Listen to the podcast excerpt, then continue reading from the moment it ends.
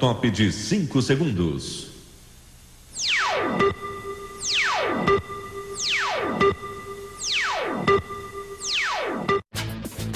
Pra perna esquerda, Neymar levantou! Sérgio Roberto! Minha Nossa Senhora!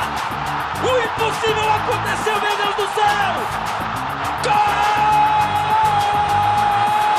Gol! Cruzou pra Paulinho, entrou na área, vai fazendo o domínio da bola, fez, botou no terreno, parou, prendeu, driblou o back, rolou pra trás, o Hernani, por Elise, emendou, guardou, é campeão! Pirlo, Pirlo, ancora Pirlo di tetto, tiro,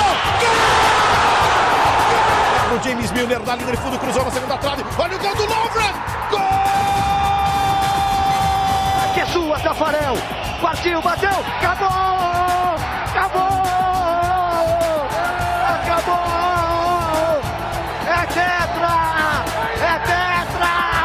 45 de acréscimo. Qual rapaziada? Muito bom dia, boa tarde, boa noite, boa madrugada para você que nos ouve pela internet.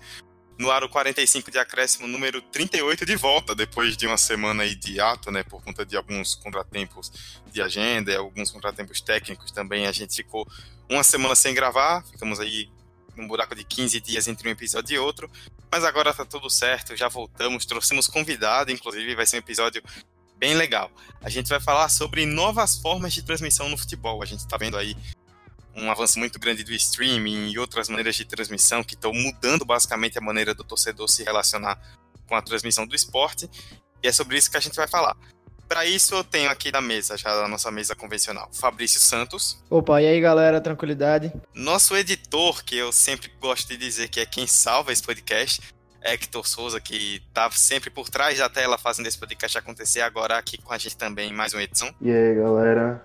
Minha participação aqui é tão escassa que eu não sei se eu sou comentarista ou convidado. Nossa, bicho, que triste. E o nosso convidado, que é um velho conhecido, né? Você que ouve o 45, nos acompanha nas redes sociais, conhece bem. Ele que é jornalista, professor universitário, escritor, torcedor do CSA, é um currículo muito grande, então nem vou me atrever a, a me decorrer aqui, mas para não falar nenhuma besteira. Anderson Santos, do Baião de Dois, que tá interagindo sempre com a gente também, você conhece. Tudo bem, Anderson? Seja bem-vindo mais uma vez. Tudo bem, Eduardo? Boa noite, a gente tá gravando à noite, Hector e Fabrício. Bom dia, boa tarde, boa madrugada, quem escutar em outros horários. Obrigado pelo convite, estar tá aqui de novo. Falar por um tema, de um tema que, que me interessa bastante e eu acho que vai interessar também quem nos, está, quem nos está ouvindo. Pois é, o Anderson, que é que foi quem escreveu o livro Os Direitos de Transmissão do Campeonato Brasileiro de Futebol, é, que fala muito aí sobre direitos de transmissão, né, mais focado aqui no Brasil, fazendo um apanhado histórico aí de, de toda essa questão dos direitos de transmissão por aqui. E é o livro que a gente está sorteando nas nossas redes sociais, né? Que a gente já sorteou, inclusive, você está ouvindo na quarta-feira, já está sabendo, e a gente vai falar sobre isso lá no final. Agora a gente vai para nossa pauta de verdade e vamos entrar no debate. Primeiro tempo. Bom, novas formas de transmissão no futebol. A gente tem visto aí, né, principalmente esse ano, agora em 2019, aqui no Brasil, uma mudança muito grande no, nas formas de se transmitir o futebol e isso tem gerado alguns impactos significativos. É, o que tem sido muito notado, principalmente, é o avanço do streaming. E aí você se pergunta, você que talvez não seja tão familiarizado com esse termo, o que é o streaming? A definição de streaming diz que é uma tecnologia que envia informações multimídia através de transferência de dados por computador, especialmente também usando a internet, criada para tornar conexões mais rápidas. É, o streaming ele também pode indicar, no âmbito da tecnologia, um fluxo de dados ou de conteúdo multimídia, ou seja, você assistir filmes, séries, jogos ou outro, qualquer outro tipo de conteúdo por streaming. E aí também entra o live streaming, né, é o streaming ao vivo, que permite que o usuário assista o programa que está sendo transmitido ao vivo pelo computador. Normalmente é algo que está sendo transmitido pela TV, você assiste pelo sinal do computador, ou então até um próprio serviço de streaming como um Netflix da vida, por exemplo. O streaming avançou de vez aí na sociedade, né? Eu citei, por exemplo, o Netflix, mas no futebol também está entrando, tomando tudo de assalto, né?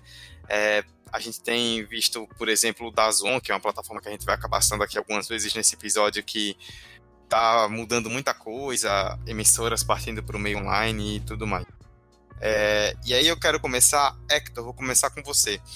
É, é, um avanço que a gente tem visto de forma muito significativa, principalmente esse ano, né, agora em 2019, com novas formas, novas plataformas de transmissão que têm trazido mudanças na, em como se faz uma transmissão de futebol. Né? Assim, streaming é um debate que eu já tive em outras áreas, porque como uma pessoa que estuda e que faz audiovisual, é, a gente acaba entra, entrando nesse debate. E eu acho que o futebol demorou um pouco para aderir a isso, sabe? Já é comum a gente ver isso de séries, filmes, como o Dudu falou, tem a Netflix, tem outras plataformas que estão começando a surgir agora das grandes empresas.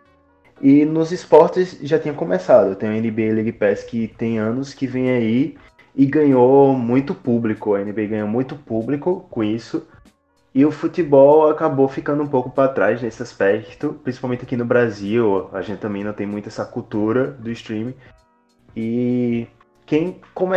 começou com isso foi o próprio Premiere, que tinha extensão da TV a cabo, né? Você só podia ter o Premiere no seu celular no seu computador se você tivesse o código da sua TV a cabo. E desde anos atrás, quando eles começaram com isso, eu já ficava no pensamento, sabe? Que eles estavam muito atrasados em não botar logo para você poder assinar o Premiere sem precisar assinar a TV a cabo, porque acaba limitando muito. Assim, é aquela grande discussão, né? Democratiza por um lado, porque você não precisa assinar a TV a cabo, mas não democratiza tanto porque você tem que ter um bom acesso à internet, até mesmo as transmissões gratuitas por Facebook. Quando tem muita gente, acaba caindo a transmissão, acaba ficando muito atrás. Eu cansei de assistir jogo por streaming que meu celular, o aplicativo, apitava o gol três minutos antes do gol sair na tela. Então acho que é uma parada que está avançando ainda, é, que tem muito potencial para ser algo grande, principalmente com as novas plataformas que estão surgindo, como a Dazon e entre outras. É uma discussão muito nova e principalmente nos esportes. A gente tem que ver muito o que vai acontecer, principalmente também com as coisas dos contratos de transmissão que a gente vai falar mais para frente. Eu acho que Anderson tem muito mais local de falar nisso do que eu por estudar. Vai contigo então, Anderson. É, então, é, se a gente for pensar, acho que o Hector apontou algo que é importante, que é o histórico, né? Pensar uma mídia como a, a TV, é, ela faz transmissões de partidas completas desde a década de 60, né, com algumas partidas ou trechos já no, nos anos 50. E com essa lógica de mercado que a gente conhece hoje, é, ou nos mundiais ou no, a partir do, dos anos 80 de forma mais fixa. A TV fechada, a partir dos anos 90, já surge praticamente transmitindo futebol. E a, a internet, assim, surge em 95, né? A internet comercial. E só depois a gente vai ter a popularização, desenvolvimento tecnológico, ainda com uma série de problemas que a gente vai falar mais à frente. É algo muito recente. Eu estava lembrando aqui, tentando fazer um, um histórico. É, acho que a primeira plataforma que a gente tem é o Esporte Interativo Plus, né, o EI Plus, do falecido Esporte Interativo, que surge por volta de 2011, 2012, é, já com essa proposta de ter conteúdos em paralelo, pegou os campeonatos do, do Nordeste para transmitir também por essa via, que já eram transmitidos na, nas afiliadas da Globo na TV aberta, algumas delas. Aí com a Copa do, a Copa do Nordeste, basicamente também dentro disso. É, Liga dos Campeões, quando conseguiram também. E até interessante que eu geralmente digo que o, o A Plus surge, ou tem um maior impacto aqui no Brasil, para quem gosta de futebol, antes até do que a Netflix, que é de 2013 2014, é um pouco depois disso. E aí, dali para cá, a gente vem tendo um crescimento razoável, mas especialmente nos últimos dois, três anos, né? Que a gente vai ter o Premiere sendo vendido separadamente, né? Para as mídias móveis. A, a entra aqui na América Latina. A gente vai ter outras plataformas, né? O Live FC para a Copa do Nordeste. MyCujo especificamente para transmitir jogos de futebol. Facebook Watch por conta da, da Liga dos Campeões. A Fox querendo colocar também a plataforma móvel, dentre outras, só para ficar no quem transmite esportes. Então, se a gente pegar os últimos dois, três anos, a gente tem uma multiplicação de plataformas que transmitem esportes. E, gente, isso casa muito bem também com o período de mais plataformas para transmitir séries, filmes e outras, outros conteúdos audiovisuais, né? A gente tem uma multiplicação de, de oferta numa plataforma específica que é a partir da internet. Rola muito também que quase todos que você citou aí são plataformas que existiam na TV a cabo, principalmente, e que agora estão migrando para a internet, que é a mesma coisa que está acontecendo com os streams de filme, que é a Fox, a Disney, a Warner, a HBO, que está aí há mais tempo. Então é um movimento que essas empresas estão tendo que se adaptar, porque o número de pessoas que assinam TV a cabo está diminuindo cada vez mais, até porque agora você pode assinar tudo separadamente, tanto HBO Go até Premiere FC, e aí eles têm que se adaptar a esse movimento de ficar tudo online. Então vai chegar um momento que tem uma grande discussão isso dentro do audiovisual, que é que os blocos, os conglomerados vão voltar. É, por exemplo, indo para os filmes, séries de novo, que é onde eu conheço mais. Vai ter uma, uma hora que vai chegar e você vai assinar um pacote de canais de streams. Por exemplo, vai ter um pacote que você vai assinar Netflix, é, Fox Premiere e HBO Go. Pode ser que isso venha acontecer nos esportes também, onde você tem um pacote que você vai assinar da Zon e Premiere juntos, entendeu? Ou se não, alguém voltar ao monopólio e ter todos os direitos de transmissão, porque são poucas as pessoas que têm condições e têm vontade e interesse de assinar todos esses, esses canais de streaming para assistir todos esses campeonatos. Antes do episódio, eu puxei aqui alguns dados da Andox, que fez um levantamento em vários países a respeito de TV por assinatura e de serviços de streaming. É, falando especificamente do Brasil, houve uma diminuição no último ano de quase 4% de usuários na TV por assinatura. E em se falando do serviço de streaming, né, outra pesquisa que ela, essa empresa também trouxe, né, do Google, falou que o brasileiro, a média, a quantidade média de horas que o brasileiro passa assistindo a vídeos por streaming por semana cresceu 90% nos últimos três anos. E além disso, aqui no Brasil, é, segundo essa pesquisa, quem tem algum serviço de TV paga também contrata, 61% das pessoas também contrata algum serviço de streaming. Então vai muito nessa linha aí do que você falou, Hector, a respeito de menos pessoas assinando TV a cabo e mais pessoas partindo para essa questão do streaming. Então era algo que inevitavelmente iria acabar acontecendo.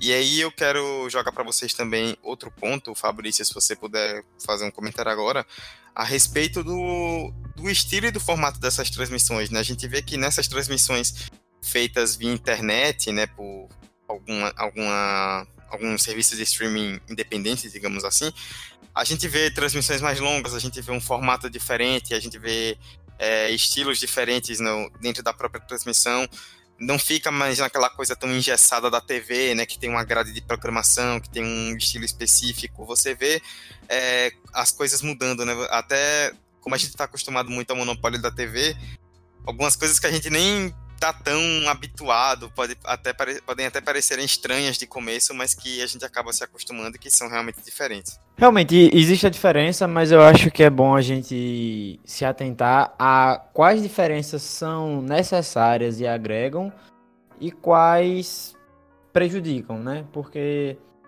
dentro de uma, de uma transmissão de um jogo tem, tem certas coisas que precisam ser prezadas e que alguns desses meios de streaming não estão respeitando. Por exemplo, é, o intervalo na Dazon é, alguma, é uma, uma coisa bem complicada, eu diria, para pessoa que não só está acostumada com o jeito normal, como também acho que fica devendo um pouco ao público, né? É, existe sim essa mudança e essa mudança é necessária, né? Mas eu acho que é bom a gente refletir de a, até que ponto todas as mudanças que vieram junto com os novos formatos de streaming agregam para a transmissão, né? E se toda a abordagem que eles estão levando vai pelo, pelo melhor caminho.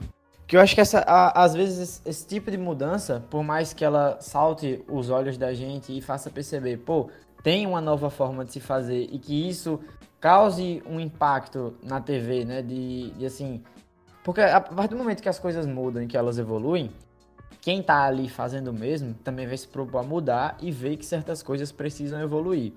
Mas é bom que a gente, como público e também como produtor de conteúdo, a gente esteja atento em como essas coisas são aplicadas, porque existe a linha tênue, né? Do que é necessário pelo que perpassa da, dessa parte de, de, mudar demais. né? A gente tem que ser flexível para esse tipo de, de, mudança que ocorre dentro das, das, desse tipo de mudança que ocorre dentro das transmissões, mas também tem que saber entender o que precisa ser mantido. Só para continuar, concordo também com, com o Fabrício sobre isso.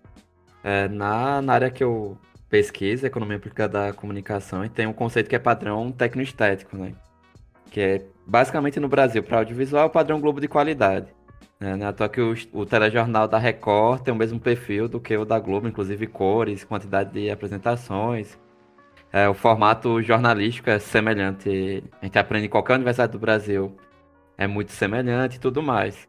E aí, é, nós fomos, a, a geração que tem 20 anos para cima, né? Talvez não a, a que seja adolescente agora, mas tem um padrão de assistir jogo de futebol, né? Tô que o, os, as emissoras de televisão, enfim, os grupos empresariais dos Estados Unidos nunca conseguiram tomar posse do futebol para ser um elemento de entretenimento como os outros esportes, porque é um esporte que tem suas regras próprias e é muito mais difícil de se adaptar do que o vôlei, do que o basquete, entre outros que mudaram por conta da, da mídia, né? Que até coisas simples demoram mais para o futebol, VAR e, e outras regras que já tem em outros esportes há alguns anos ou algumas décadas. E aí isso é, é importante frisar, né? Porque a gente está acostumado ao show do intervalo, ao intervalo ter alguma coisa. Foi o, o que ele, Fabrício bem apontou. Então tem até uma outra sugestão teórica, né? Tem um, um amigo, o Márcio Teres da Silveira, ele fez a dissertação dele de mestrado na Federal do Rio Grande do Sul sobre o que ele chamou de tempos mortos de futebol. Que é quando o jogo para, a câmera vai pro torcedor, vai pro técnico, enfim. Quando a bola tá parada. E, curiosamente, ele ganhou até prêmio como a, a melhor dissertação em 2013 na comunicação, mas ele depois percebeu na defesa que, no caso da transmissão televisiva, esses tempos mortos fazem parte do futebol televisionado, né? Porque no futebol a gente vai pro estádio, o que acontece? Eu tenho ali, no intervalo eu vou ao banheiro, vou comprar alguma coisa, vou olhar o celular, alguma coisa assim. Na televisão a gente faz isso, mas a gente faz isso durante o jogo inteiro. E a gente está acostumado de, no intervalo, quando a bola sai e tal, fazer outras coisas e acompanhar os comentários, os debates, vai debater é, em grupos na internet, algo do tipo. Mas a gente está acostumado a rever lances e tudo mais para tá trazendo, inclusive, outros elementos. E é o que eu vejo, eu assisti bastante né, o MyCujo, a plataforma, para ver os jogos da, da Série D, enquanto tinha, tinha equipes nordestinas e dava intervalo, a imagem ficava parada no meio do campo, pronto. Acabou ali, não tem é, nenhum comentário. O narrador e o comentarista só voltavam depois, quando a bola começava a rolar. E aí era muito estranho. É a sensação, mais do que enquanto pesquisador, enquanto torcedor mesmo. Você parece o tempo que a gente gasta no intervalo do jogo presencial, assim, hoje em dia. E é isso, acho que é importante. Aí outro fator, né, quanto a isso, é a geração de sinal que a maior parte da reclamação sobre a Dazon para quem assiste a, a, série C, além do, do preço, né, pegando só o formato, é que são poucas câmeras, a qualidade é muito ruim. Eu acompanhei algumas partidas na. Acompanho ainda, né? Algumas partidas na página do, do YouTube deles. Tem jogo que a imagem parece de outra cor, é meio estranha. A quantidade de câmeras é diferente. E aí, quando eles têm que gerar, ainda mais em torneios menores, eles geram um sinal com o mínimo de qualidade possível, com comentaristas às vezes que passaram pelo futebol nordestino, mas não entendem nada, a ponto dos caras trocarem o nome do Wallace Pernambucano pelo do Josa no Náutico, que são jogadores fisicamente totalmente diferentes. E isso vai ser muito diferente com a Dazon transmitindo Copa Sul-Americana, transmitindo Premier League, que a geração de sinal é feita pela Comembol ou pela Premier League. Então a gente não vai sentir tanta diferença na imagem, né? só de repente nos comentários. E aí, esse é um outro ponto, e por fim, a gente tem que analisar isso é com as mudanças de cobertura esportiva, né? Então a gente vai ter. Eu vejo. É, escuto às vezes jogos da Série C pelo perfil do, do YouTube da Copa do Nordeste, né? Que é o pessoal da Live FC que fica narrando e aí quando começa o jogo eles mostram a câmera só para quem tá narrando. E é o jogo inteiro fazendo brincadeira, assim, um com o outro, com quem participa, com quem manda alguma mensagem na internet. Que aí esse caso é um problema da mudança do perfil de cobertura esportiva que a gente tem nas últimas décadas, que aí tem efeitos inclusive na TV aberta, mas que com a internet tem um agravamento, eu diria, né, com pós-esporte interativo e tal. Né? Então são questões que mudam bastante o, o, estilo e que, assim, é algo muito natural que vai causar estranheza porque tem que achar esse meio termo, né?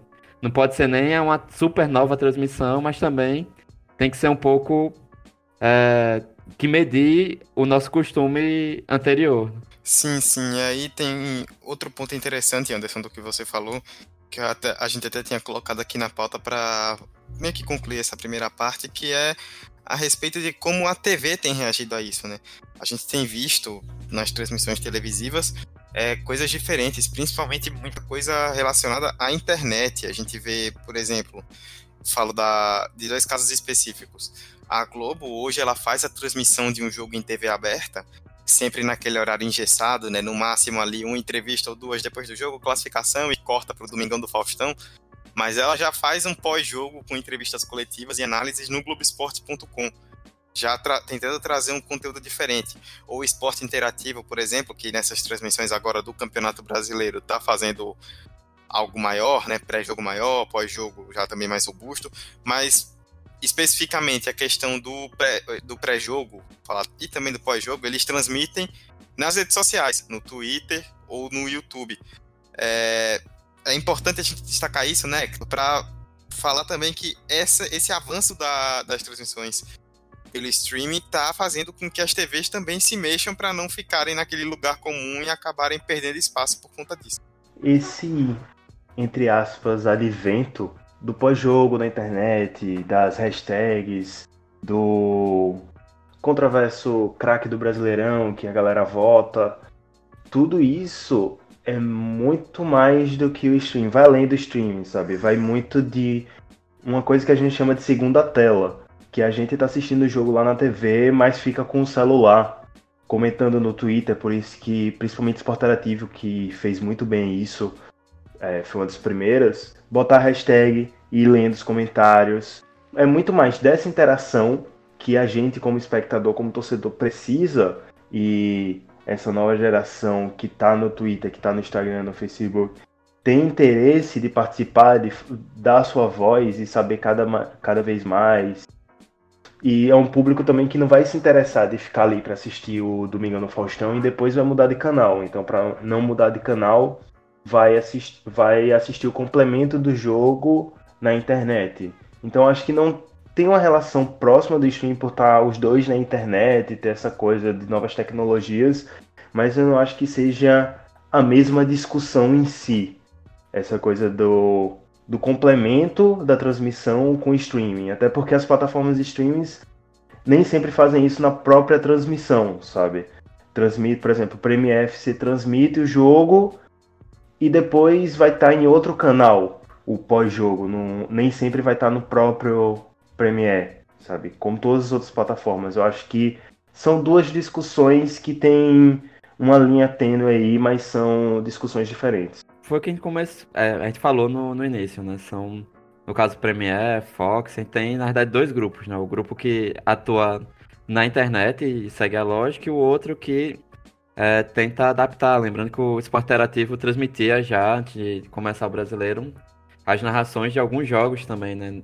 No YouTube, com aquele formato que a gente vê até de, de alguns jogos meio que piratas, ou, transmissão, ou transmissões de rádio no, no YouTube, com escalação, o tempo passando, quem fez gol, cartões. É, é algo que, é, na própria área comunicacional, acho que ficou muito na dúvida de como seria naquela velha coisa da mídia nova derrubar a antiga, ou se vai substituir, como é que vai ser. Mas na prática segue aquela lógica de adaptação, né, midiática. Você tem uma, um novo meio de comunicação que vai se adaptar, que vai chegar e o antigo se adapta para se manter. Então aqui até hoje o rádio existe, o podcast nada mais é do que uma adaptação é, do que seria o, a transmissão de informações em áudio. E aí nesse caso, é, até certo ponto a gente tinha a televisão, TV aberta ainda como uma mídia que seria é, que seria reinante, né? Aquela que distribui o conteúdo para as outras. E hoje, é, até o conceito de segunda tela é isso, né? Que a primeira tela seria o da, da TV e a segunda tela as outras telas, quaisquer que fossem. Mas hoje a gente está num processo já de mudança disso, né? De, até por conta dessa geração, é, que já acostuma a ver muitas coisas ao mesmo tempo, tá ali vendo uma coisa na TV, outra no computador, às vezes com tablet. De ter uma multiplicidade de telas em que não necessariamente uma vai ser a, a principal, né? Porque eu posso, às vezes eu faço isso, inclusive, enquanto consumidor de conteúdo, de estar tá com o celular vendo um jogo, porque a, no celular minha conexão é melhor do que no computador. E aí tá no computador com o Twitter aberto e vendo outra coisa. E aí isso acaba também adaptando, isso é, faz necessário adaptar o conteúdo.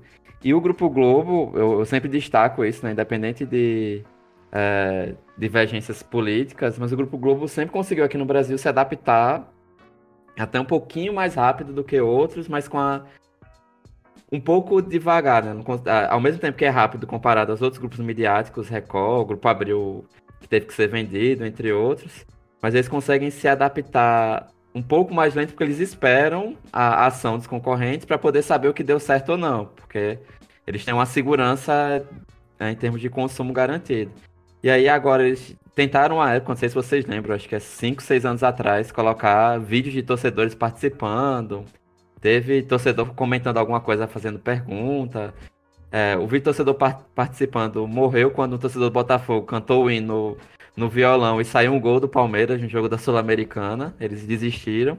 O craque do jogo do Brasileirão teve o caso do Sidão, foi deprimente, para dizer o mínimo. Né, porque também a internet é da zoeira, é de outros, é, outras páginas da internet, né, de YouTube e outras coisas que estimulam a zoeira e às vezes exageram um pouco, como foi o caso do Sidão. Então a Globo está ainda mediando como fazer isso, né? Na verdade, se a gente pegar essa década inteira, a Globo está mediando como fazer com que o torcedor possa participar e ao mesmo tempo aquele torcedor tradicional não saia ou não troque de canal nessa hora, porque o narrador tem que narrar quando a jogada é importante, não dá para ele narrar comentários.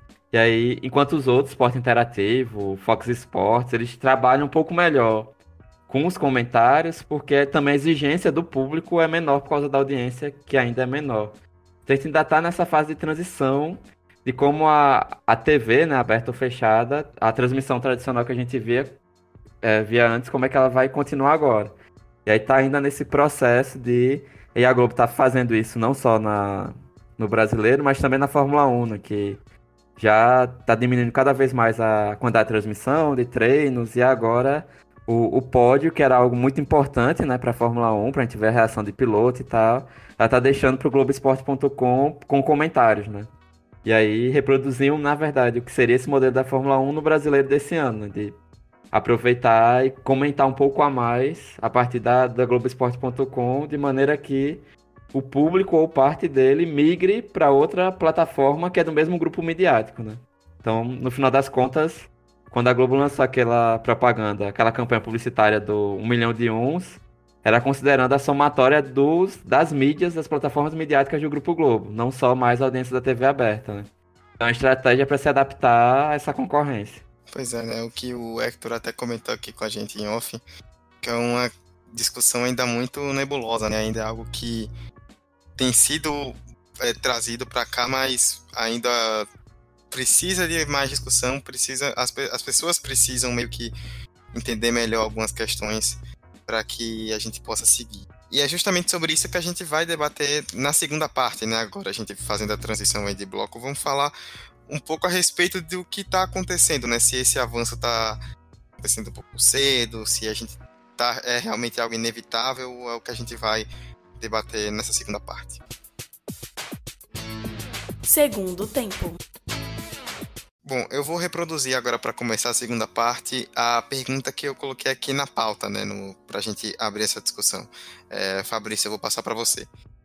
Esse avanço do stream tem acontecido cedo demais ou é um processo necessário? Era, é algo que a gente está vendo que ainda está engatinhando que a gente poderia avançar um pouco mais antes de implementar de vez? Ou você vê isso como inevitável e acontecer de um jeito ou de outro e não tem muito que eu acho que inevitável com certeza é porque como a gente mencionou na primeira parte as coisas evoluem as coisas mudam né? Novas ferramentas aparecem e com as transmissões esportivas no futebol não seriam diferentes.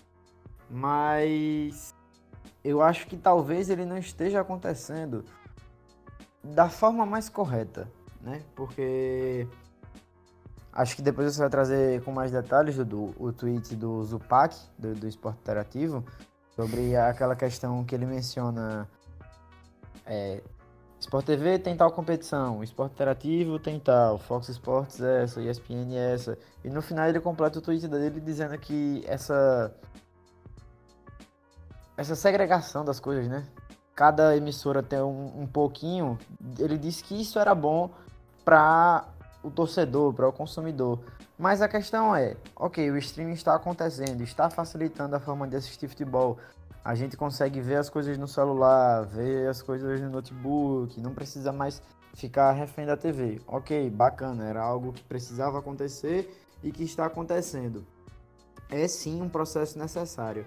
Mas se a pessoa não tiver uma condição massa de vida, como é que ela vai fazer para pagar Dazon para pagar uma TV a cabo e aí para pagar um ou então para pagar um Premiere Play, um Fox Premium, enfim, paga todas essas coisas. Como é que uma pessoa, sei lá, ganha um salário mínimo e é aficionada por futebol, mas não mora no grande centro para estar tá sempre, sempre no estádio, vai fazer para assistir isso tudo? Então, ok, é massa que as competições não, não estejam monopolizadas por nenhuma emissora. Eu concordo, isso é perfeito. Mas eu acho que talvez o processo de crescimento do, do streaming não esteja acontecendo da melhor forma, porque ao invés dele estar aproximando as transmissões das pessoas, ele de certa forma afasta, né? Porque são poucas as pessoas que eu conheço que têm a assinatura do Dazon, né? O Premiere já é algo que mais pessoas têm, mas muito mais na própria TV a cabo do que ter unicamente o, o Premiere Play. O Fox Premium é uma parada que eu, nu eu, nunca vi ninguém comprar, confesso que eu não conheço ninguém que tem. Então eu acho que é sim necessário, mas bato nessa tecla de talvez estar atropelando etapas, porque as pessoas vão cada vez mais, pelo menos no meu ciclo, né, na minha bolha, as pessoas elas buscam outras maneiras, os links piratas, as IPTVs da vida, enfim, talvez acabe prejudicando o processo de evolução da plataforma porque ela não está sendo fomentada da melhor maneira. Pois é, né? Contextualizando aí o que você falou, foi um tweet do Gustavo Zupac, né, que é um jornalista do esporte, do grupo Esporte Interativo, da CBN também, que ele comentou a respeito disso, né? Ele colocou o seguinte: uma lista de campeonatos e de suas emissoras. O Brasileirão com Sport TV e Esporte Interativo, Libertadores com Fox Sports e Sport TV, Sul-Americana com Dazon, Champions League com Sport Interativo, Europa League Fox Sports, Premier League ESPN e Dazon, La Liga Fox e ESPN, Série A Dazon e a Nations League Europeia com Sport Interativo. E aí no final ele completa: essa pluralidade é muito saudável, quem ganha é o torcedor. Isso gerou um debate muito grande, que é a partir disso que eu quero já puxar agora também, é, Anderson, vou começar contigo essa questão, que foi justamente, na verdade, continuar, né? Porque foi justamente o que Fabrício já introduziu aí no, na, na fala dele. É, a gente vê que a pluralidade é realmente importante, como a gente citou né, no, na primeira parte, para fugir um pouco daquele monopólio de, de forma única de transmissão, trazer mais diversidade. Mas, por outro lado, esse esse, essa, digamos que essa pluralidade, entre aspas, acaba sendo muito cara, são muitos serviços avulsos, né? Ou então você tem que assinar pacotes de TV a cabo caros, além de ter uma boa conexão de internet.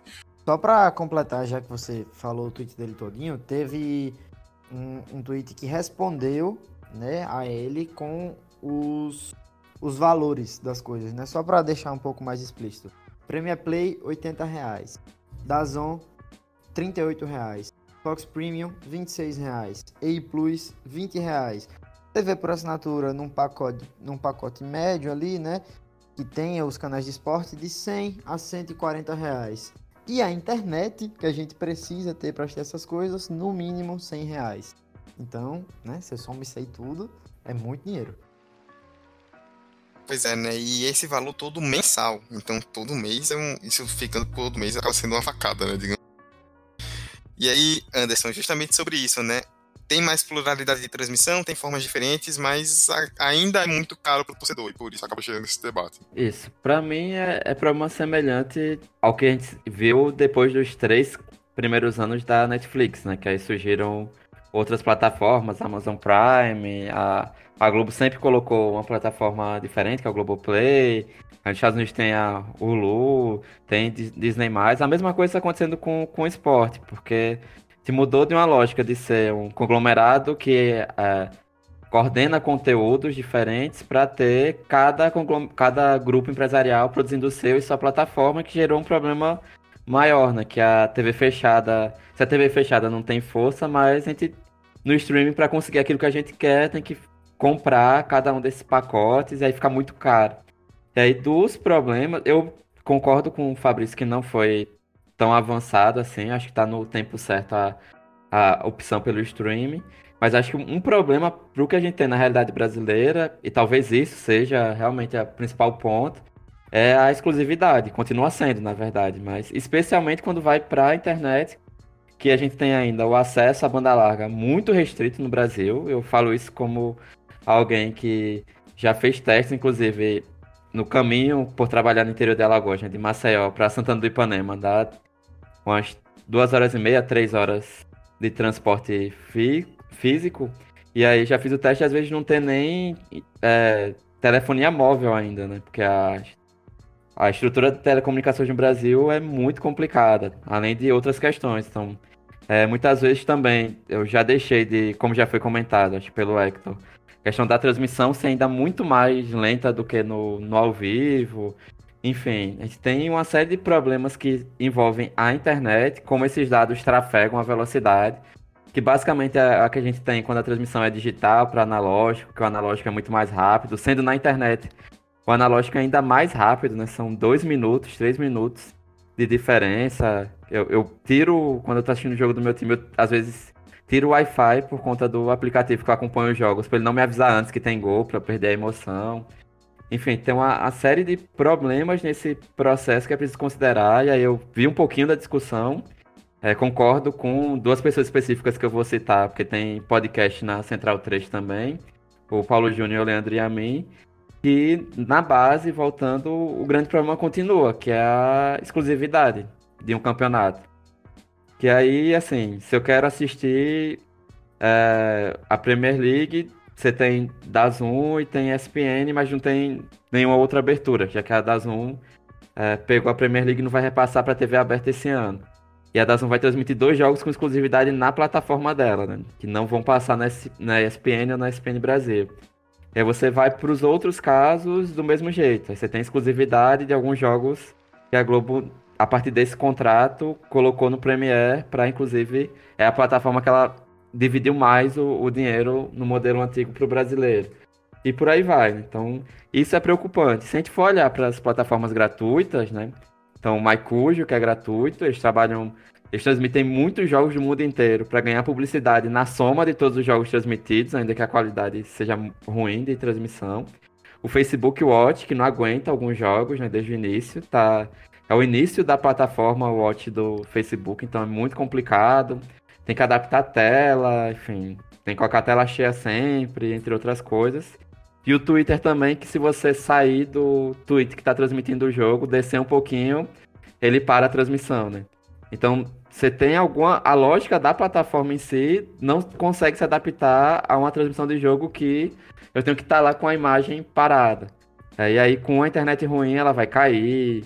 Enfim, aí você volta, tem que atualizar, colocar ao vivo, no caso do Premiere, entre outras coisas. E aí, nesse processo, assim, a gente tem uma pulverização de oferta do futebol, de esporte, mas não necessariamente vai ser bom para o telespectador, né? Eu tenho, até por conta do Baião, muitos amigos que assistem a Série C no Dazon e sofrem. Eu assisti Copa do Nordeste na Live FC e sofria também do jogo começar, mas não, eles não conseguirem transmitir porque o local que eles estão não tem qualidade na internet para gerar o sinal, enfim, dentre outras coisas. E aí isso, se fosse difundido para ter na TV aberta e na TV fechada, ou uma plataforma gratuita, enfim, ter alguma outra opção é, da Zona Série C transmitir um jogo é, aberto no YouTube ainda por conta disso, aí sim você teria uma difusão melhor desse conteúdo. Né? Então, enquanto não tiver esse meio termo entre a plataforma midiática e principalmente, que é até o, o que eu estou estudando no doutorado agora, aqui em Brasília, que é a questão de uma regulação para você ter esse conteúdo difundido, não só que tenha o, o jogo da internet, beleza, que tenha o jogo da TV aberta, tem o jogo da TV fechada, que é o modelo da Libertadores, que é o modelo é, que era o modelo da Liga dos Campeões, né, que na base é, basicamente substituiu o Facebook, a Globo pelo Facebook e está sendo problemático quanto a isso. Mas acho que o modelo da Libertadores talvez seja mais ideal, que você tem a transmissão difundida por diferentes plataformas e aí sim você tem opções de ver o torneio por diferentes lugares, ainda que o Facebook Watch dê muito problema. Vou voltar rapidinho para o início da fala de Anderson, quando ele fez uma analogia com as plataformas de vídeo, de cinema, de séries como a Netflix, porque teve recentemente uma pesquisa nos Estados Unidos, eu não lembro agora qual foi o órgão que fez a pesquisa, qual foi o jornal, mas olhando o universo dos Estados Unidos, saiu que o público dos Estados Unidos não está interessado a assinar mais de um streaming é, por vez da mesma coisa. É, deixando em termos mais claros aqui, por exemplo, o público não está interessado em assinar Netflix, HBO Go, Fox Prime, não trazendo para cá, Dazon, Premier FC, é, EI Plus, mas eles estão interessados em assinar um pacote de cada segmento. Por exemplo, assina Netflix, assina Dazon, assina a Folha de São Paulo, entendeu? Então acho que é muito esse rumo que está seguindo, a gente assinar uma coisa de cada e ver muito para o que te interessa. Por exemplo, é, meu time joga Série A, então eu vou preferir assinar o Premier FC. A mesma coisa acontece com as séries. Eu gosto mais das séries produzidas pela Netflix, então eu vou assinar Netflix. Eu me identifico mais com esse jornal daqui, eu vou assinar a Folha de São Paulo. Então acho que é muito. tá seguindo muito esse caminho e até as plataformas se ajustarem a toda essa. toda essa dinâmica de valores, toda essa dinâmica. Isso tirando a parte de conexão na internet, que é outra discussão também. Mas até as empresas se ajustarem a essa dinâmica de valores, essa dinâmica do que o consumidor está posto a pagar para ter aquele conteúdo, acho que essas empresas ainda vão se bater muito e vão enfrentar muito links piratas, como o Fabrício já colocou aqui, porque eu conheço muita gente que assiste jogos hoje em dia por links piratas. E eu acho que a solução não seria ir, por exemplo, para uma NBA, que é a NBA uma empresa que tem a NBA League Pass, que é uma plataforma da própria liga que transmite todos os jogos acho que também não deveria seguir esse caminho. Então acho que é uma coisa que a gente vai ver no mínimo por uns 3, 5 anos aí para ter algo mais fixo e a gente poder olhar e dizer é isso que está acontecendo. E aí puxando do que vocês falaram, né, concordo muito com o que todos vocês disseram. Para a gente poder encerrar o debate, eu queria que vocês comentassem de forma bem resumida mesmo, assim, bem rapidamente, já de maneira bem mais direta, da gente falar o que podemos esperar para o futuro. Eu quero ir na mesma ordem que eu fiz na apresentação, Fabrício, Hector e Anderson. O que é que a gente pode esperar daqui para frente? Tipo, um avanço cada vez maior do stream, é, algumas questões a serem resolvidas ainda, que todos nós já levantamos aqui nesse debate. O que é que a gente pode aguardar aí para os próximos anos, para o futuro, da, futuro das transmissões esportivas aqui no Brasil? Cara, acho que cada vez mais vai ficar mais fácil para o torcedor em questão de acessibilidade. Isso já tá, já é existente agora, né? Acessibilidade que eu falo de você poder assistir em mais de um meio de tecnologia. Mas também o que eu creio é que tomando de exemplo a Dazon, né, que é que adquiriu Premier League, tem Série A, tem FA Cup, enfim, a Dazon já tem uma quantidade interessante de competições. Acho que cada vez mais a gente vai ver que não só esses serviços vão precisar se adequar a certos detalhes, como por exemplo valores, né? como também quem já está nesse ramo, né? quem já está aí nas TVs a cabo da vida, vai precisar tornar a sua plataforma mais eficaz. Por exemplo, a ESPN que foi um dos precursores streaming aqui, mas também é um dos que é mais reclamado pela quantidade de delay. Então eu acho que a evolução vai existir. mas com certos detalhes de consciência de quem. Eu sigo uma linha de pensamento meio apocalíptica, é, levando as novas tecnologias em questão. Então eu acho que em todo o streaming, seja esportivo, seja de cinema, vai colapsar. Realmente vai ter algo que vai acontecer que ninguém vai saber para onde está seguindo. E é aquela história, depois do caos é que vem a ordem, então acho que em algum momento próximo vai colapsar essa questão de transmissões, de assinaturas, de direitos de transmissões, e depois disso é que as coisas vão se ajustar. Então, não sei muito bem o que prever para o futuro depois desse colapso. A gente conversava em paralelo que é muito difícil a gente analisar um processo em transição, né? Que é o momento atual praticamente em tudo, se a gente pegar o, o, Brasil em consideração, né? Então sabe que vai ser a hora de amanhã, a hora de hoje, né? Imagina o, pegar uma visão, uma previsão de curto prazo. Porque tem alguns problemas que inclusive tem questões legais envolvidas, tipo a, o streaming da Fox começou a ser vendido independente de ter assinatura na TV fechada a Agência Nacional de Telecomunicações vetou algumas vezes, né? Porque pela lei de serviço de acesso condicionado, que é de 2011, que é até relativamente nova, não pode ter serviço do streaming é, nesse, nesse tipo de modelo. E aí tá uma briga do, da Fox indo e voltando com essa opção para compra. Então, a primeira coisa é, que para mim é básico, a gente tem uma plataforma nova, desde o WhatsApp até Netflix passando agora para essas outras plataformas que não tem regulação porque antes elas não existiam, né? Então não tinha como estar tá na lei.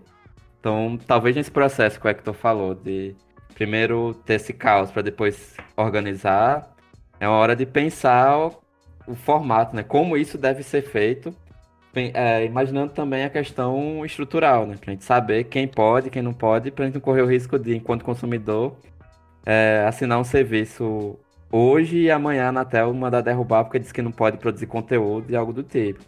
E, aí só, e a outra coisa acho que é importante ver, porque a própria publicidade está meio perdida nesse processo.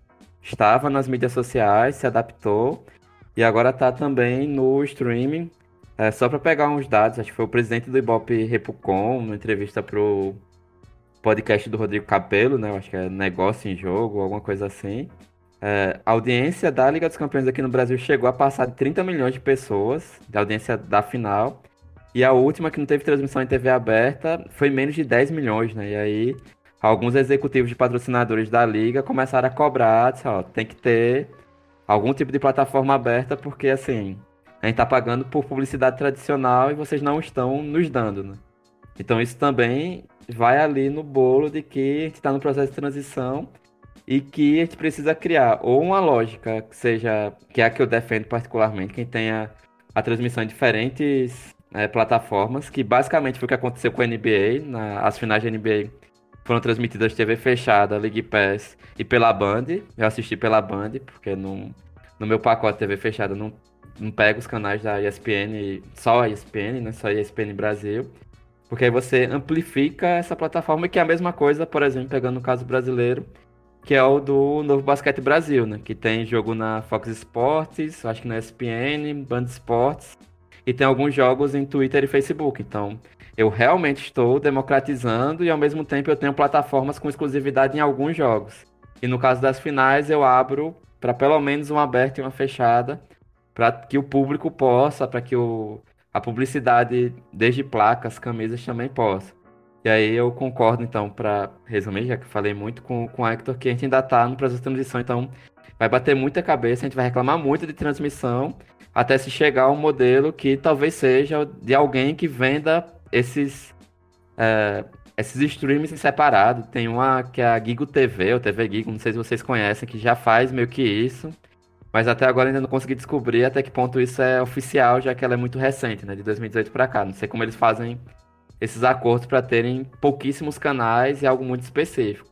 Mas que é aparentemente o, o modelo mais próximo do que a gente está apontando como algo para o futuro. A última coisa que eu quero puxar aí do que Anderson falou, né? Uma notícia rápida, ele falou de questão de audiência no Facebook. É, só para registrar que o Facebook registrou, né, pela sua plataforma de vídeo Facebook Watch, a sua maior audiência esse ano no jogo da Libertadores. É, Flamengo e San José da Bolívia, no dia 11 de abril, teve 1 milhão de views simultâneos e 7,8 milhões de views ao total. Foi a maior audiência registrada pelo Facebook transmitido um jogo de futebol. E ainda seria muito abaixo de uma transmissão na TV aberta, né? Seria tipo, sei lá, dois, dois, três pontos de audiência em Rio de Janeiro ou São Paulo, né? Numa das metrópoles só. É, pois é, né? Destacando aí justamente isso que a gente falou. É algo que é um caminho sem volta, o streaming, pelo visto, mas ainda vai demorar um pouco para se consolidar de verdade. Bom, é isso. Falamos bastante a respeito dessas novas, dessas novas formas de transmissão do futebol, de tudo que está acontecendo aí, avanço de streaming, internet, TV e tudo mais. E antes da gente encerrar, como sempre, depois dos 45, com as indicações da semana. Depois dos 45. Depois dos 45, com as indicações, deixo aí para vocês é, mostrarem o que é que vocês têm para indicar para o público essa. Vou começar aqui com as indicações.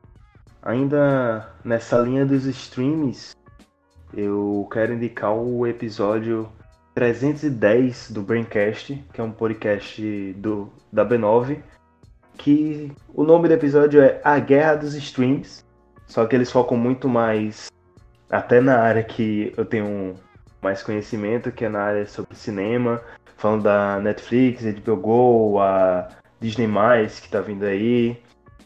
E é um debate muito interessante também, para saber esses encaminhamentos que estão lidando em todos os âmbitos dos streams. E quem quiser ficar mais interessado aí nessa discussão. E o Braincast em geral, que eles têm sempre episódios muito bons. O episódio Teve um episódio antes desse que se chama A Arte da CMV, que é a arte da comunicação muito violenta. É um podcast muito bom, indico o episódio 310 em destaque por causa do tema, mas o podcast em geral. Então eu vou, além do Beyond 2, no podcast Central 3, com algumas pistoladas de vez em quando, exclusivas. É, inclusive semana passada a gente conseguiu entrevistar né, o, um dos diretores do Bacurau, o filme, né, um dos filmes mais esperados, filmes nacionais mais esperados deste ano e tudo mais. O episódio 28 do Som das Torcidas na Bancada, também da Central 3, que eu e o Emanuel Leite Júnior falamos sobre as cotas televisivas de forma geral. Achei que casa muito bem com, com o episódio de hoje. Pra gente entender como a gente chegou até aqui, ao menos na disputa entre as TVs, de não ter jogo transmitido, como foi CSA e Palmeiras, Atlético e Palmeiras no Brasileiro. É, e também, né, falar do, do livro de transmissão do Campeonato Brasileiro de Futebol, que eu vou lançar no dia 5 de setembro durante o congresso da Intercom, é, que vai ser em Belém. Vai, se eu não me engano, é às 17h30 na Federal do Pará.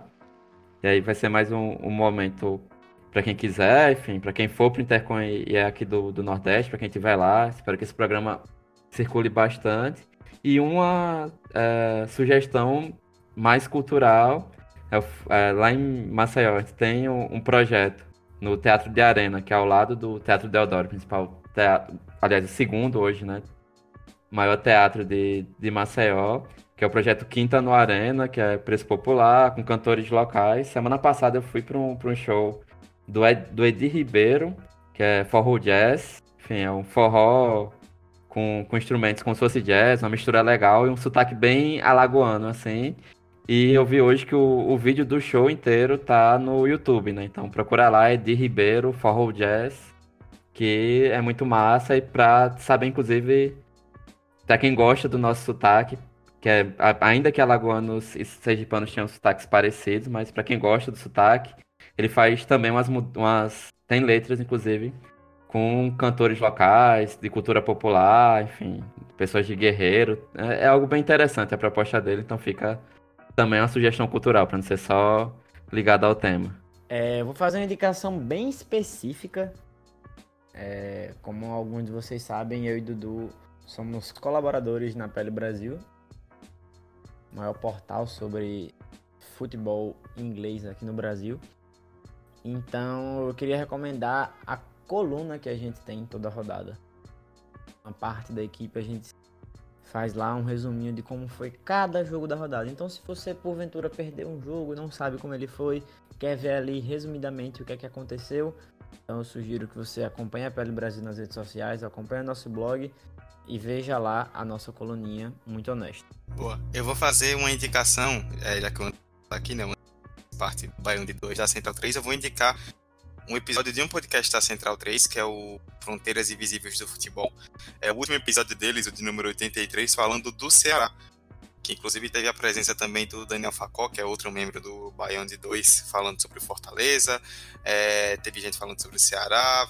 Rolou também um apanhado ali histórico né, a respeito do estado do Ceará, causas e também, claro, relacionando com o futebol. É um episódio longo, né, assim como podcast A Fronteiras Invisíveis é bem longo, tem mais de duas horas de duração. Mas é muito, muito bom para quem gosta de, dessa relação assim do futebol. Futebol além do campo, né, podemos dizer. É muito, muito bom, vale a pena, eu recomendo que vocês usem.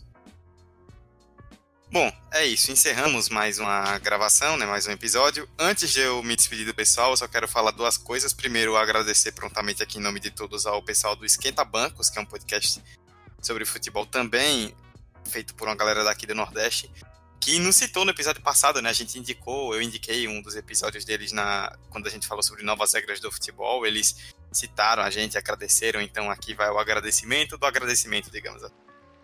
E só para avisar para quem está ouvindo agora e não acompanhou as redes sociais, que a gente sorteou o livro Os Direitos de Transmissão do Campeonato Brasileiro de Futebol, do próprio Anderson, que está aqui presente. É, quem ganhou foi a Carla Ferreira, arroba Carla com K no Instagram. Ela comentou lá no nosso Instagram. o livro foi sorteado e ela venceu. A gente já entrou em contato aí para ver como é que vai funcionar toda a questão de entrega e tudo mais. E a gente agradece a todos vocês que participaram e continuem aí acompanhando o 45, que a gente vai trazer mais coisas no futuro. Fabrício, obrigado pela presença e até a próxima. Viu? Valeu, galera. Uma satisfação estar de volta aí, né? Dois episódios em ter participado. Obrigado a você que ouviu até aqui. Uma satisfação fazer o podcast com vocês. O debate foi muito saudável, muito bacana. E é isso, até a próxima. Hector, o homem que salva esse podcast. Muito obrigado por quebrar esse galho aí pra gente vindo como comentarista hoje e portas abertas sempre que precisar. Valeu, galera. Valeu, Dudu. Valeu, Fabrício. Valeu, Anderson. Uma satisfação gravar com o Anderson, porque eu sou um fã do Baiano de 2 e queria muito ter participado do outro programa que ele esteve como convidado e eu não pude. E é isso aí. Sempre que eu puder e sempre que eu souber falar sobre o tema, estarei por aqui. Vocês estarão ouvindo aqui essa voz. Não sei se vocês gostam, mas é a vida. Quem não gosta tá errado. É isso que eu tento dizer.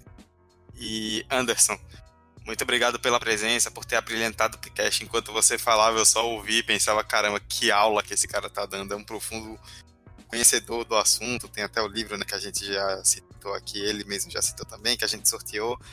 É, obrigado por ter participado de verdade. Sempre que quiser, também para você, portas abertas. E é isto. Valeu, Zambos. Obrigado. Como eu disse da, da outra vez, satisfação participar. O trabalho de vocês é muito legal, inclusive, pela. É, são vários temas, né, ao longo dessa, dessa história desses episódios. Então, desde futebol local sergipano até de outros lugares, há temas é, tanto em relação a cotas, a preconceito, já, já rolou também. Então, acompanho desde o primeiro e vocês estão de parabéns. Continuem assim. E estou à disposição quando precisarem. Pra, se o tema eu conseguir contribuir de alguma forma, está por aqui também. Continuem firmes e fortes, apesar do, de não ter restaurante universitário funcionando. É isso. Obrigado de verdade, Anderson, pelos elogios. E depois disso tudo, eu só tenho que encerrar, né? Não tem mais o que falar. É, redes sociais do 45, arroba 45 de acréscimo no Instagram e no Twitter. O e-mail é 45 de acréscimo, arroba gmail.com. Mande sua crítica, sua sugestão de pauta, é, seu elogio, seu comentário a respeito do nosso trabalho. A gente aceita e vai respondendo todo mundo aí na medida do muito obrigado a todos vocês que nos ouviram até o final e até a próxima edição do 45. Tchau, tchau. Pra perna esquerda, Neymar levantou! Minha Nossa Senhora! O impossível aconteceu, meu Deus do céu! Gol!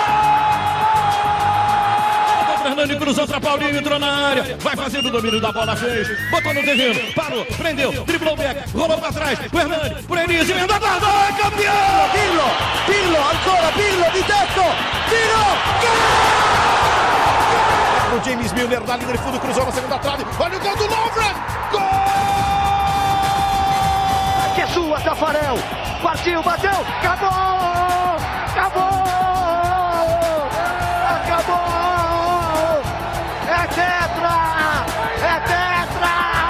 45 de acréscimo. Aqui tem informação. De Rossi fez seu primeiro gol com a camisa do Boca Júnior. Já? Só isso mesmo. No jogo de estreia. Ah, mas eu quero saber se ele já quebrou a primeira canela. Queria muito que o Boca enfrentasse o Palmeiras e o De Rossi quebrasse o Felipe Melo na porrada. É o sonho de todo sonho. mundo. Sim. Com certeza.